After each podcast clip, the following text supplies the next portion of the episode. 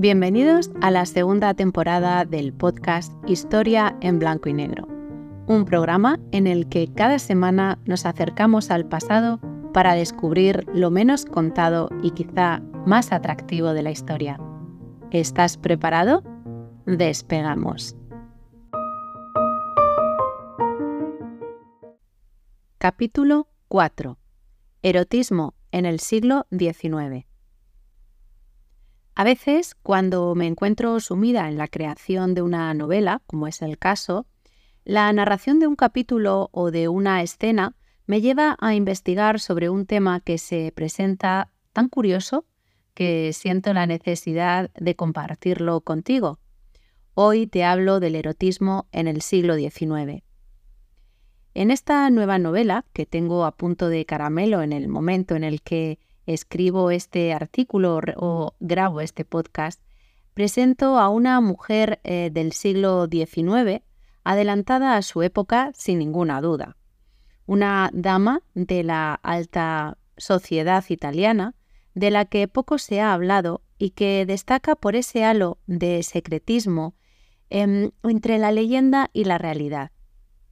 Tanto es así que se convierte en una de las protagonistas, y no solo eso, eh, sino que además una de las escenas que tienen que ver con ella, como te decía, me lleva a dar forma a este artículo sobre el erotismo en el siglo XIX.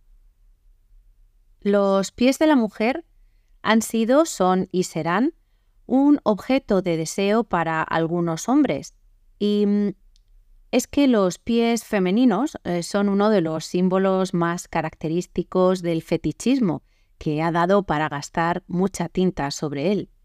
Pero ¿por qué? ¿De dónde viene ese deseo? Esto es muy sencillo, lo prohibido siempre atrae, nos llama la atención.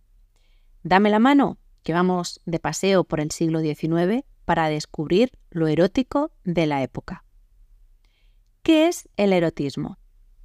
La RAE lo define en su primera acepción como lo que excita el placer sexual y en segundo lugar es eh, cualidad de ciertos hechos y situaciones que estimulan la sensualidad. Este es un tema al que acceder desde diferentes perspectivas y que por supuesto no podemos eh, mirar con los ojos del presente, pues hoy luchamos por la liberación de la mujer de las distintas ataduras y, por supuesto, por esa igualdad. Y si esto se hace en la actualidad es porque hubo una época muy larga en la que el cuerpo femenino, femenino era el único culpable de su propia belleza. No dependía de los ojos con los que se mirase, no. Simplemente tentaba sin más. Así que lo mejor era esconderlo. Y no fue hasta entrado el siglo XX cuando la mujer muestra públicamente los tobillos. Hasta entonces, para el hombre no existía nada más exótico, erótico y sensual que la curva de un tobillo femenino. Todo esto desembocó en el fetichismo de los pies, tobillos y pantorrillas de las mujeres, hasta tal punto que durante la, la Belle Époque en los burdeles de lujo de Francia, por ejemplo, los señores elegían antes los botines que deseaban que, lucieran las damas con las que intercambiarían después fluidos. Imagina, primero los zapatos, después la mujer.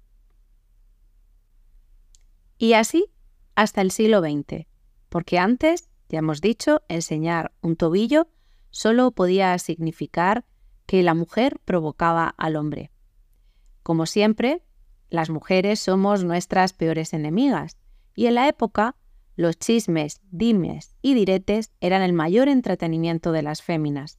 El solo hecho de enseñar ostentosamente la enagua ya era un motivo más que suficiente para criticar con crueldad y juzgar de libertinas. Sin duda, esto suponía un gran ataque a la honra, de ahí que se cuidaran mucho de mostrar más de la cuenta ellas y ellos, los maridos, guardaban su honor con celo. Hasta tal punto, por ejemplo, en Dubrovnik, Croacia, el gobierno mandó construir por expreso deseo de estos maridos un anexo a la balaustrada de una de las escaleras que sube a la iglesia que hay junto al puerto. ¿Por qué?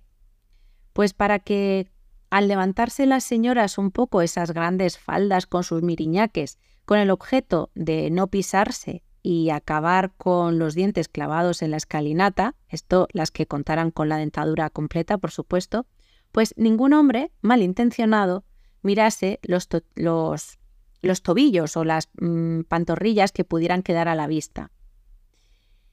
Indudablemente, todo esto respondía a las estrictas enseñanzas religiosas que daban pábulo a estas costumbres pudorosas. Como ves, nada de enseñar pie, tobillo, pierna y ya no hablemos de la ropa interior, para no ser criticadas ni calumniadas, pero sobre todo para no poner en peligro la honra. Sin embargo, hubo una mujer a la que todo esto le importaba entre poco y nada. Eh, claro, eh, hablamos de una adelantada a su época, una dama de la alta sociedad que se fotografiaba enseñando pies y pantorrillas. Una dama que escandalizó a la mismísima emperatriz de, de Francia, la española Eugenia de Montijo. Y todo esto lo podrás leer en la novela que tengo entre manos.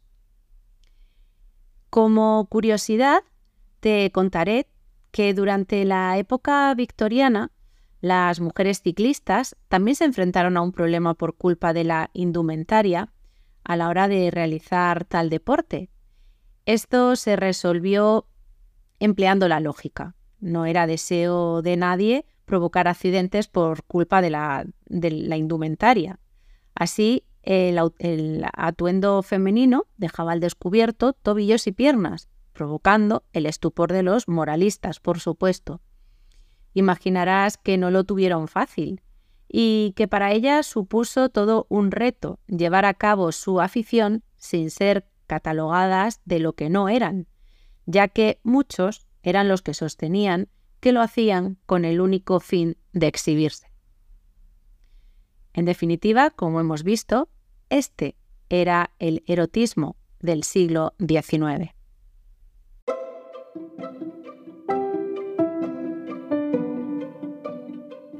Te espero la próxima semana para dar un nuevo paseo por el pasado Mientras tanto, disfruta del presente. No olvides suscribirte al canal y regalarme un like si te ha gustado.